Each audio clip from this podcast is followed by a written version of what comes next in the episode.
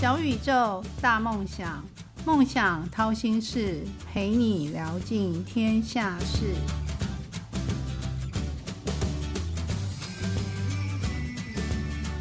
欢迎来到梦想掏心事，小宇宙，小小问大大，我是王小小。二零二五年，台湾就要进入高龄化的社会，每五个人就有一个人是六十五岁的高龄者。据了解，二零三四年是有一半的人就会超过五十岁。那因这个人口结构的改变，壮世代教科文协会的理事长吴春成博士。他两年前就已经发现这个数据，然后喊出了“壮世代之春”，他称之为“高龄解放运动”，希望壮世代的群体可以觉醒，让高龄的社会变得更美好。在我们一起变老的同时，其实也要一起变好。小小今天就邀请到“壮世代之春”。高龄解放运动九大预测的作者，同时也是战国策传播集团的董事长吴春成博士来到节目，欢迎博士。各位听众，大家好，主持人好。小小的这位嘉宾真的是大大的里面的大大。呃，博士，你可不可以聊一下，你自我介绍一下？虽然你已经够有名了，没有没有没有，应该很少人认识我，我非常低调。各位听众，大家好，我叫吴春成啊，外号叫飞花公子啊，叫春城无处不飞花。果然是中文系的，对对对，我是念中文系的哈，所以从大学就开始用飞花的笔名了，然后现在蛮喜欢的，因为我很喜欢像，因为所有的花都这样子哈，那个花有长在树上的花，就开花很鲜艳，那有另外一种就是落花落在地上。落花为泥嘛，哈，那我觉得这两个都不是我想要的，一个太鲜艳，一个太悲惨了。我喜欢当飞花，就是 那个风，风风，对，风吹来的时候，哇，飘飘飘飘。那其实花也是这样，花就是花粉嘛，种子嘛，散播爱啊，散播那个。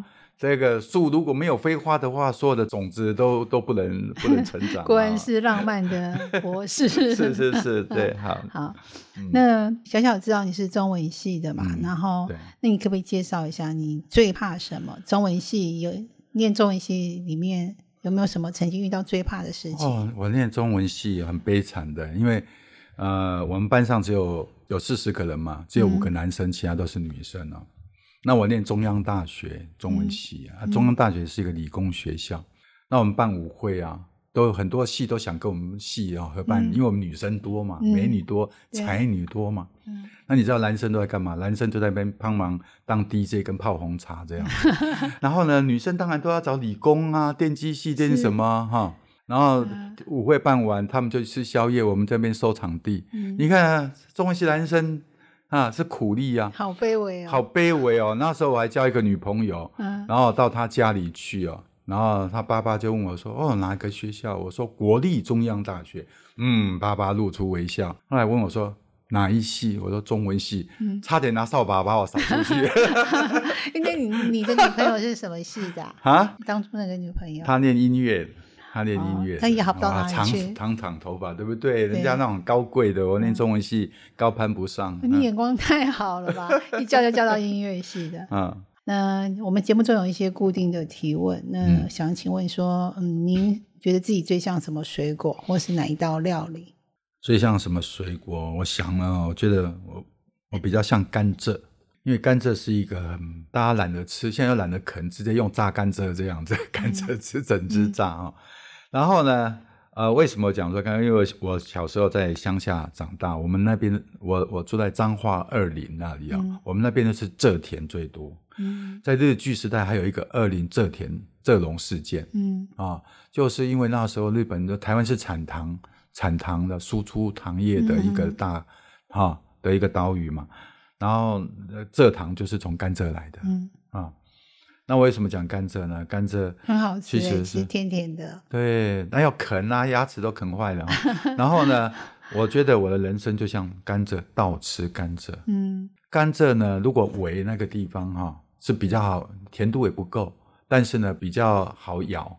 嗯，但是越到头这里的时候哈，它的甜度越来越高，但是呢它也越来越硬。所以呢，其实呢，我我这也就像我的人生一样的哈，嗯越老我是越努力哦，越老呢，我觉得哇，人生越来越精彩，就像在爬山一样的。你你你爬过山嘛哈？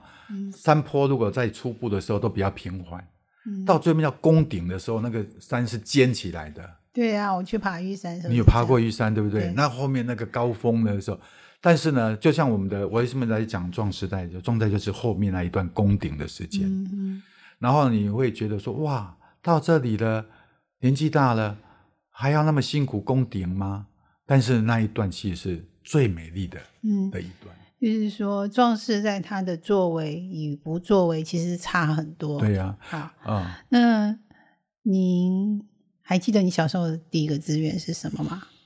我小时候的第一个志愿哦，嗯就赚钱。我小时候就会赚钱。我小时候，我小学五年级的时候，赚的钱就比我爸多了。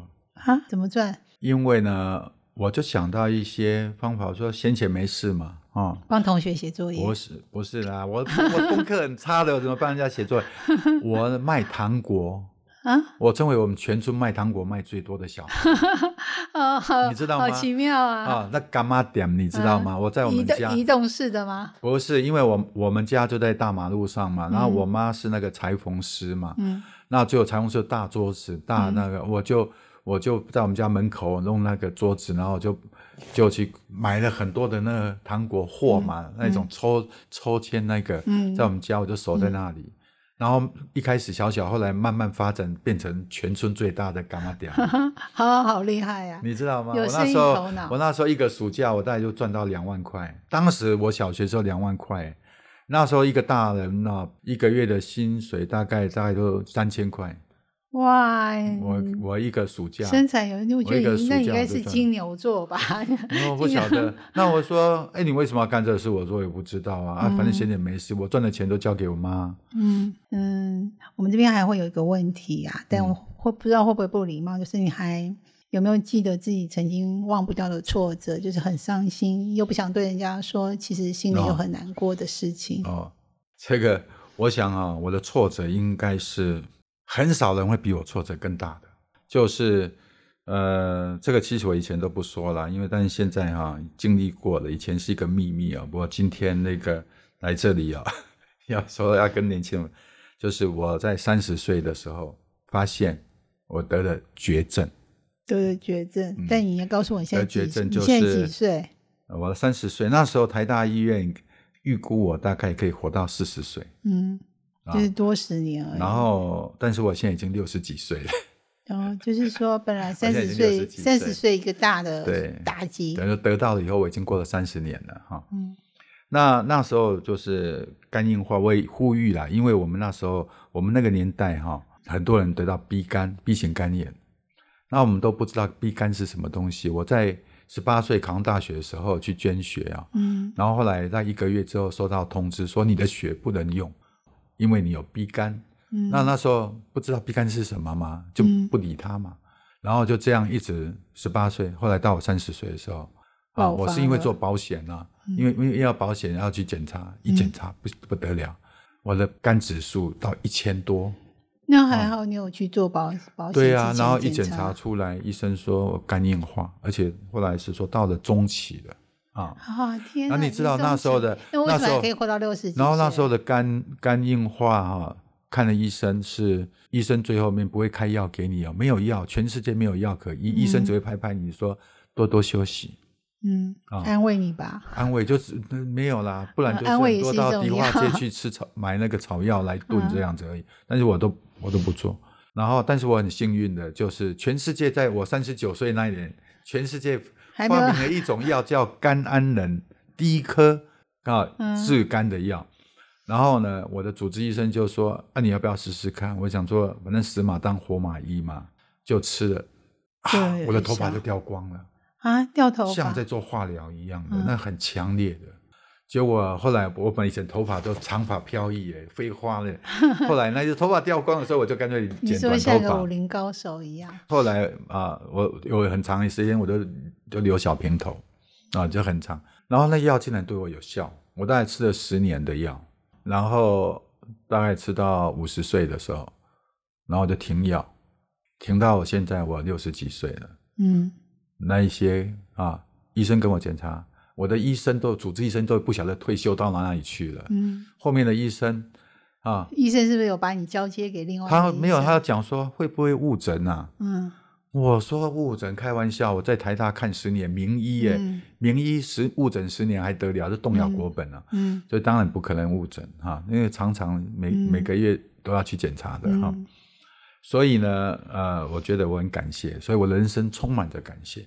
嗯，对，你三十岁得到绝症，预估有十年的，只剩十年的寿命，然后嗯在十年还没到，三十九岁就发现新药，对呀、就当人体实验，对呀、想不到有效啊！啊。那现在就是三十到现在六十多，就超过三十，超过三十年，哇，嗯真的。有些人可能一知道得癌症，可能就心灰意冷。所以有时候会是觉得哈，我根本我根本就不在乎他，然后后来医生都叫我好好休息，对不对？嗯等我三十三岁还创创办了战国策，对 这个逆逆道而行哦，就是创办公司，那当然就很累啊。对，那有时候，但是呢，我心中充满热情啊，充满热火热火，而且你知道，我小时候就很会赚钱，对不对？嗯所以我那时候也小孩啊，结婚啦、小孩又小，老婆又年轻，嗯，那我万一挂掉怎么办？所以我要呃慢慢，那时候我本来在上班嘛，嗯在银行上班哈，那我想薪水太慢了啦，嗯啊，这样子养不活他们了，所以我要创业，快速赚钱，所以我才置生死于度外。反而你不在乎他，是有时候我们经常那个病哈，都是被吓死的。你整天一直烦恼你的病，嗯啊当然啦，比如说不能喝酒啦，不然那些我要守规则啊，嗯该休息要休息啊。我不是说真的豁出去啦，不是豁出去，自己该做的。但是呢，你也不用就是很多时候被自己吓死。人家讲说身体就是最好的医生，他自己会治疗你。那当然了，我觉得我也没有治疗了，只是我说后来是靠医药医医药治疗了，医药就是你吃那个什么肝安呢，嗯就持续吃了十年。对，嗯。哦，可是，一般人如果听到这个，可能就没有像你这么冲劲，你反而是把疾病放一边，然后继续该做什么就做什么，甚至还超前的去做你本来就想要达成的一些梦想，朝目标继续过去。那可不可以就是教我的听众一句子行业的术语，你常你常常用到的？我我我去给年轻人的一个建议啦，一个就是我我一直就是说，叫做接下来再说，接下来再说哈。其实呃，你知道我是一个乡下孩子，然后我很多，然后什么东西都没有，但是呢，呃，我遇到任何的问题，第一个哈，你不要因为你不要因为啊，这不是我学的，我不是练这个科系的，哎，我没有学过这样子的，然后很多你会找到很多的理由，然后去拒绝他。嗯我常常的第一个就是我接下来，接下来以后，我自然最后面就可把它做到。嗯嗯，所以呢，所以我开过演唱会啊，然后呢，我我规划过电视台嗯，啊，整个电视台台的营运计哪一划台呀、啊，不不要讲了，因为现在已经不存在了哈。然后呢，反正呢，我做了很多，你知道，你答应下来，你就努力的去解决，那个就是一个突破，嗯，不要一直被自己限制。小小知道你是中文系的，那听说你做过记者，我会当我记者，然后后来现在又创办公关公司，那其实还第一个提出上位公关的人。嗯嗯，我觉得你很多事情是超前的，看到一些东西。嗯，那你你觉得你现在又发现壮世代，你觉得这个壮世代对我们现代的年轻人有什么影响？啊，我是不是转行嘛？以前都做公关哈，做战国车做了三十年哈嗯，战战国车今年三十周年哈。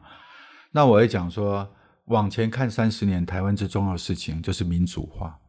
然后呢，所以战国策是因应民主化应运而生。但是呢，我也跟大家讲哈，台湾未来三十年最重要的事情是人口学的问题，就是高龄化跟少子化。这二三十年之间天翻地覆。过去我们都认为人口就是一个金字塔啊，越越年轻的越多，越年纪大大的越少。嗯其实这已经不是事实了。嗯未来这二十年之内，台湾会变成倒三角形嗯啊，越年轻的越少，年纪越大的嗯越高。所以呢，大家很多会把认为说，高龄社会到底是一个礼物还是一场灾难？特别年轻人啊、哇，会觉得那么谈那个抚养比嘛，哈、抚养比就是把那个被抚养的，也就是老人呐、哈，当分子嘛。然后呢，年轻人呐、工作在工作生产的这些人当分母嘛。嗯然后呢，因为少子化，所以呢，少子化，年轻人越就年轻人越来越少，所以呢，分母就越来越小。那因为高龄化呢，老人越来越多，分子就越来越大，嗯所以未来呢，分子会压垮分母。嗯，对，这一代年轻人好辛苦。对啊，所以年轻人就没有未来啦，嗯啊，就会很希望。但是我壮世代运动会告诉大家，其实不是这样子，嗯，它刚好倒过来，你们有非常好的机会。那壮世代要做什么？壮世代就是要要改变这个问题啊。目前没人提，壮世代提出一个解方，怎么样呢？就是让分子把分子拉下来当分母，也就是让这些高龄者壮起来。他必须继续成为有个生产力、消费力的人，才不会成为生产者、消费者，才不会成为寄生者。你知道这些人哦，高龄者未来会有多大？你知道人数会多少？像现在，如果一个在念大学的大学生哦、嗯当他毕业的时候，台湾就进入超高龄社会，嗯五个人一个六十五岁的，嗯当他三十岁的时候，就年轻人三十岁的时候，就二零三四年，台湾有一半的人超过五十岁五。十岁到二零四五年的时候，台湾一半的人超过六十岁，也就年轻人四十岁。所以年轻人现在，如果你是一个大学生呢，你知道你的一辈子都在高龄社会里面，你知道吗？你如果要赚钱，因为老人会占一半人口，嗯而且他们掌握三分之二的社会财富，而且他们越来越长寿，八十九十、一百都是很正常的。所以呢，你知道吗？你的人生都在高龄社会。如果你想赚钱，你要赚谁的钱？高龄者的钱。如果你要选总统，你要谁的选票？高龄者选票，因为他们都超过一半。所以呢，你要正视，他不是你的敌人，他是你的资产，他是你的舞台。那你要了解他，善用他，你以后就是未来的郭台铭，你就是未来的那一个。如果你越早领悟到这一点，你一直排斥他，你就丧失你的机会。所以说这一代年轻人，其实他他以后的工作都是要跟壮世代的产业要有关。联合国说，二十一世纪最大的经济动能就叫长寿经济。长寿经济预估有多少呢？有一千兆，一千兆不亿，有一千兆。那我觉得未来可能会有啊很多新的产品。对，所以呢，那些东西现在都没有被发明哦。嗯现在都还没有发明，因为我们现在我们现在社会停滞在六十岁以后，什么都没有，没有产品，没有产业，没有六十岁以后的产业，除了轮椅拐杖之外没有。但是这些人庞大的人潮，哎，掌握大部分产业，他们呢，所以呢，食衣住行娱乐各方面来讲，哈，包括政府也要也都在转向这里，这就是壮世代教科文协会在推动的事情，因为大家都没看见。你是忽然发现这个很重要。我不是忽然发现啦，因为我在二零一五年的时候就跟前卫生署长杨志良、杨署长共同创办了一个叫高发会高龄政策暨产业发展协会哈。那他当理事长，我当他的秘书长，跟他学习嘛，所以我对高龄的议题很早在二零一五年的时候就有在接触跟重视嘛。但是后来到了二零二零年的时候，我那一年我六十岁，我就突然发现我成为我们高发会的服务对象，就是老人啊。嗯。那我就觉得很不能不能接受哎、我现在我自己感觉我现在的状况哦，嗯，是我人生最好、峰。最巅峰、最壮、最壮，脑袋最清楚，嗯然后身子身体也是最好的时候，然后各方面来讲的时候，但是呢，而且我不仅是我，我周边的朋友都是这样子哎、嗯。然后呢，但是呢，我们的定义当中就是把我快视为我是老人啊，然后一直催眠我，你是老人了，你要放下，你要休息了，然后政府会发一张的敬老卡给我，然后我坐车就可以半免费半价哈。想不到你是六十岁开始叛逆，对呀、我觉得现在正是人生要开始的时候嘛。是哎，对，这是我的觉悟。好，你觉悟到了，那你觉得，呃，上次我听说你去立法院，你是号召一批一批人，哦然后做一个壮士代宣言，呃，我也我也我也请大家可以 Google 壮士代哈。五、月二十六号的时候，我到立法院召开一个呃撞台湾宣言哈。为什么？因为要今年要选举，因为今年我们要选出今年的选举年嘛，要选出二零二四的新总统、新国会、新政府啊。那整个国家进入一个新层次，但是台湾二零二五年就进入超高龄社会了。我想这些说要选举的人，这决定国家大政方针的人，你们要告诉我们台湾怎么进入平安的进入，能够解决这些问题。你们的政见一定要提出解方啊！我们现在就是要逼他们啊！你们到底要怎么做？你要告诉全民，我们才要把票投给你啊！不然的话就混过去了。这么重大的事情，天翻地覆的事情，大家都不用回答哦。那就白白的就投票，所以呢，我现在在号召壮士代，壮士代现在有多少人呢？我跟各位讲，五十五岁以上的人在台湾现在有七百三十四万人，哇，好多，七百三占人口的三分之一，三分之一，扣除二十岁以下现在没有投票权哦，所以这一群五十五岁以上占投票的，而且他们是高投票、高投票率族群哦，影响选票百分之五十，是的，所以呢，这一股这么大的力量，如果被他觉醒起来以后。他会有多大的影响力？而且他绝对会是帮助年轻人。年轻人现在有很多的问题，政府也要努力的解决。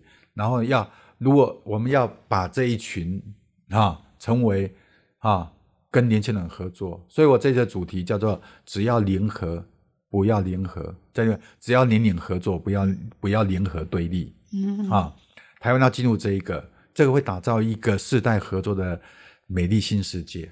但你觉得这一代年轻人，他他已经他有没有发现这个问题，还是都是很懵懂的，还是还是关在自己壳里面，觉得哦，我还是要跟年轻人一起，我要做年轻人的生意，我只是鼓励出生率。其实这个错误不止在年轻人，是我们整个社会都这样子啊，因为我们包括所有的企业品牌都说品牌年轻化视为真理，嗯其实啊。品牌年轻化，消费人口都掌握高龄者了！现在我们没有高龄者的的品牌，没有高龄者的企业产业呀！啊，大家不懂的，他们这个观念说他们不花钱，其实不是不花钱，包括所以的专业运动就推动了这一些了。那现在年轻人为什么会少子化？不敢生，不婚不生不育不养，不敢结婚，结婚也不敢生小孩呢？为什么？因为对未来没有信心，未来没有希望。那为什么呢？你知道，这掌握三分之二财富的这一群高龄者，他们省吃俭用。然后他们把钱都藏在床铺底下储蓄起来。台湾的储蓄率全世界第一哦。不是，他们应该是把想要留给他们的子孙吧，就变遗产。那这一个呢？那就是变成那年轻人唯一的机会。但是你要不要想要等遗产哦？因为他们活很久。嗯，活到九十岁了。等到等到九十岁，你都几岁？你都六十岁、七十岁才可以拿到遗产，你人生也结束了。对。你拿到那些遗产也也没有意义了。所以呢，这个社会变成停滞。当他们不消费的时候，他们把钱储蓄起来的时候，就是三分之二财富被冻结，就变成死水经济。所以年轻人没有创业机会，年轻人低薪啊，就是这样来的啊。所以年轻人纷纷倒下来。那年纪大的也没有好过哦。年纪大的，因为他不消费不什么，所以企业都不生产他的产品。你去逛街，你有看到老人老人的店店面吗？很少啊。然后呢，所以他们是被歧视。我们跟消基会合作做一份调查哈。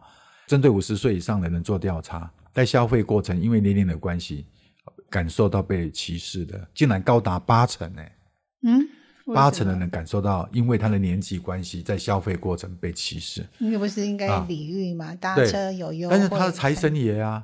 但是问题，他这些人都会觉得说啊，年轻年纪大啊不消费啊，年纪大怎么样？反正就是，这都是产业的一个迷失。我觉得是一个误解吧。误解跟迷失，然后很多，所以现在这一些东西，包括壮士代呢，是一个社会运动、高龄解放运动。他提出三次件，第一次件叫 personal。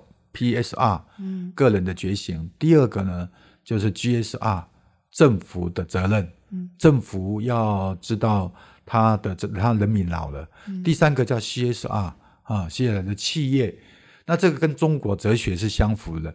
中国的哲学最高境界叫做四书，四书《论语》《孟子》《大学》《中庸》。四书之首叫《大学》，《大学》开宗明义第一句话叫什么？大学之道在什么？明明德，明明德就是 PSR 个人的觉醒。嗯，然后第二个在亲民，亲民就是 GSR 政府的责任。政府知道他人民老了吗？嗯，啊，第三个叫在止于至善，止于至善就是企业的目标，企业除了赚钱之外，它在打造一个止于至善的社会。所以呢，我们现在这事情必须要这样子全面的去推动，会带来一个你们不是有个九大主张吗？哦，这个九大壮士代，我们在这九大，因为啊，壮士代啊有一本书，各位可以到博客来去看，叫《壮士代之春》。啊，小小有读过。那之春呢，就是革命的意思，好像布拉格之春啊，阿拉伯之春哈。各位有兴趣可以去看哦。他刚好有他四度登上啊，春里有的这个名字。然后这个春不是因为我我我叫吴春城的关系。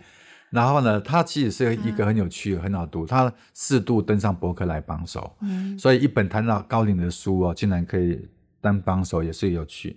那当然不可能整本书呢，因为我想很少人会去看它，所以我们就简化这叫做九大主张。对我可不可以可不可以分享一下？那九大主张，特别是年轻人要注意听。年轻人第一个哈，我我我刚才就提到了了哈，就是年轻人在这里有很多的机，我们要鼓励我们的父母壮起来啊，他们不要成为卧床族啊，因为一个父母卧床，大概你下一代就没就就垮掉了，所以我们要让他。啊，那特别是第一个，我们现在在政府哈要 Age Lab，就是年龄实验室。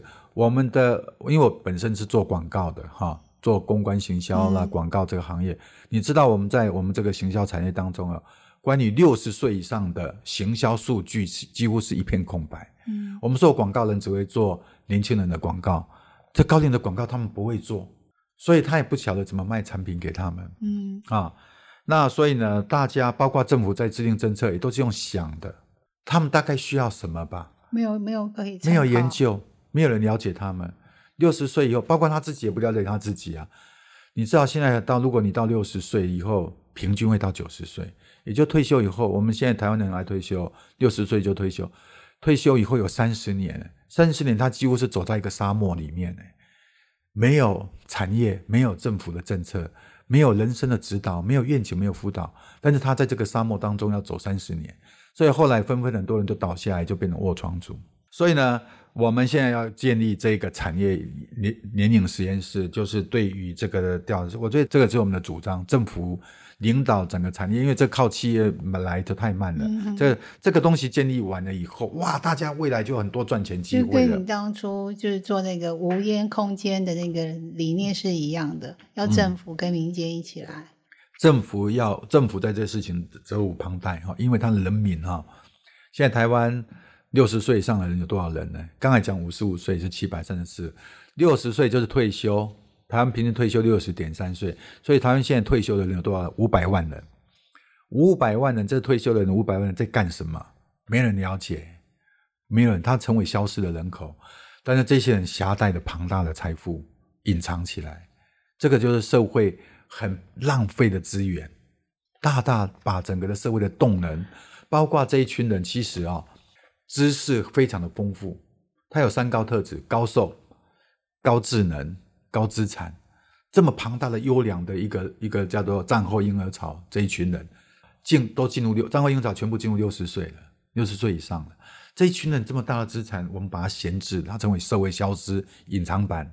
这一群人如果把它弄出来以后，他是社会可以帮助年轻人，帮助国家，帮助打造台湾更美好的。而且他们这些人呢，到了这个年纪，很愿意分享他的经验，很愿意去。贡献付出，但是我们社会没有让他贡献的机会啊，只能做很那种廉价的志工，志工也好没有好好的善待他们。对，像捷运音乐好多志工，而且我看都是很多就是高学历退休的，比如说老师、教授。但是呢，都给他们做很多，就像在医院呐，现在医院的护士很辛苦啦，哈，因为现在高龄了什么，他们都已经应付不完了。那我说，那你们不是很多志工吗？好，医院我们看到很多的职工啊，都免费在那边服务的。然后说啊，他们就只能当人形立牌啊，就只告诉你厕所往那边去，什么科往那里去。那护士慌啊，啊，护士慌，为什么不能培训这些？这些人里边很多人都是当过老师，小学老师，什么知识程度都很高的嘞。我们如果为福部落好好的培训他们，给他们检定考试哦，对不对？嗯，他。如他他可以替代，这透过一定的认证，他可以替代护士到一定的功能呢，在在病床翻身啊。啊，甚至到打针都可以被训练的嘞啊。那这样子是不是可以？那但是为什么我们只能当人形立牌呢？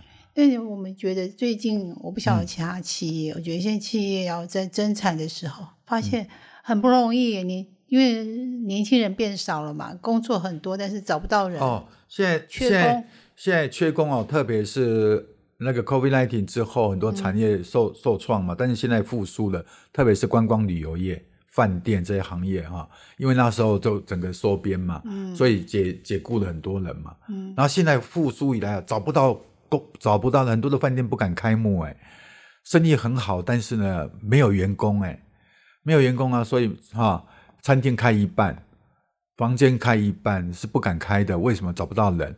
那怎么办呢？所以后来劳动部哦，劳动部出来呼吁，他劳动部会非常支持壮士代哦，嗯，啊，就是鼓励壮士代重返职场。对，真正蛮多企业现在有雇对啊雇现在很多，我就是退休之后再回聘的。那其实呢，很多另外有一句话，就是啊，老的不退，年轻没机会哈。我也跟大家讲，这这句话造成很多时代对立，但这句话是错误的哈。为什么呢？因为这句话在女性解放运动的时候就被验证过，当时女性啊也要求工作权，然后呢，当时呢讲说哇，女性是一半人口哎，要求而且同年龄竞争呢，一半的人要涌入职场，会不会影响男性的工作机会？想都会嘛，对不对？但是后来事实上没有嘛，事实上世界变得更美好，因为女性也有收入，还有贡献，社会变得更大，饼做得更大嘛，而且它有消费力带动经济嘛，对不对？所以事实上根本，那更何况现在世代年轻人都已经少子化了啊，工作不是他不不找不到工作，诶，是人太少，诶，啊。而且高龄者，我们现在所工作也不是这样，我们要经过职务重新设计。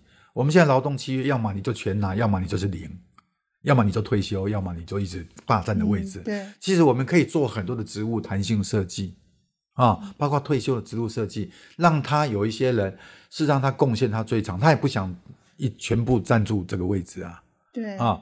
他然后呢，其实好好的，我们这些劳动企业都都要在做进化，我们让每一个人让世代可以合作，可以取得，其实是都是最好的。嗯，其实如果壮士再能够再一次加入这个社嗯会，甚至不是社会的负担，那可以带着年轻人一起，甚至他其实是可以分担很大比例的一个国家的一个那个。对，然后另外一个哈、哦，我也觉得年轻人哈、哦，不要不要，你要尊敬呃老哈、高龄者，因为高龄是你们你你现在年轻人未来就要百岁时代，“壮士在”“壮士在”这个名称挺好听的，挺好听的，因为英法英法族因为英法族哈、这个智慧哈、真的不要再用。如果你大数据哦，你输入英法族三个字哦，依附过来全部都是负面字眼，所以它是一个被污名化的词汇。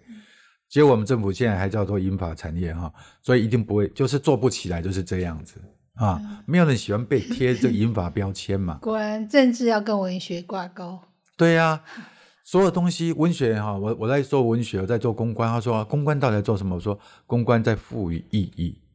我最近回到我的母校中央大学，我跟我的学弟妹啊、中文系的，我这个他们讲说啊，中文系都学了都没用啊啊，然后我说不是没用，无用之为大用啊。其实呢，我们最核心的一个就是我们在了解一个人我是谁。文学在文学在研究，文学在研在研究 who 我是谁，然后 why 为什么，价值观我为什么要做这件事情？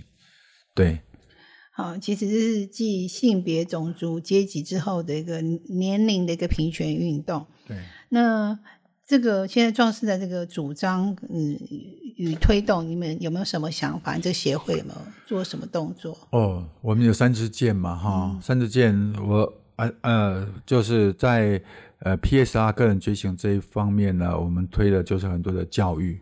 我现在培养出八百位，哈，这八百壮士啊，我就是种子教官种子教官，我培养了八百位种子教官。我现在目标，我呃要设一千人哈，应该是没有问题会达成哈。那这些人我给他们任务，每个人要影响两百个人哈。然后我们都有整套的课程受证啊，怎么样啊？各位有兴趣以后收集也可以来上我们的课哈。都你收了课，然后我们会把整套啊这个现在是四个小时的课程给他，然后你出去到处啊，很多人很欢迎这个课程。那这个课程壮士在听吗？年轻人可不可以听？年我现在很多年轻人呢、因为我我最近也报名来参加，很多年轻人，我也蛮惊讶的哈。我说你们从哪里得到这些讯息？他说从网络，因为他说他想要做高龄产业，那我觉得有些年轻人已经发现高龄产业是他大有市场。嗯，至啊少在五十年是有市场的。对，然后呢，他他以前都很受限，就是说高龄就好像是照护长照这样子，他不是。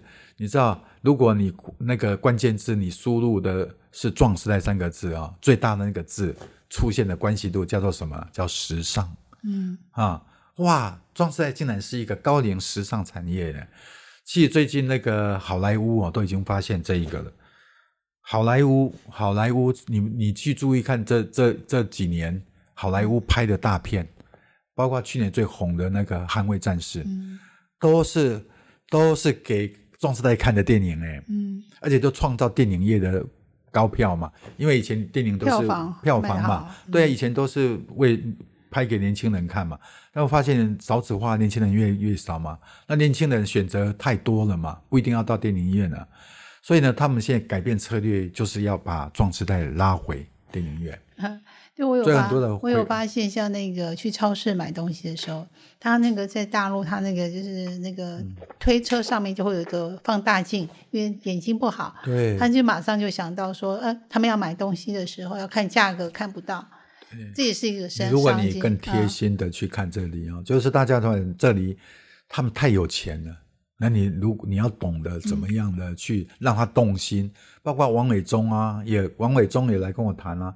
王伟忠说：“哦，他从去年他就开始发现，他不要为他最年轻人杨海永远，他现在为他的这个世代来做节目哈、他发现说：，哎，你看啊，年轻人可以跨年，壮士代为什么不能跨年？你想一想，壮士代可以做的事情太多了，但是呢，都没有这个市场哎，没有现在没有人做哎，你一做以后，你看说演唱会马上爆满了，一张票多贵，庄士丹也很有钱的买耶。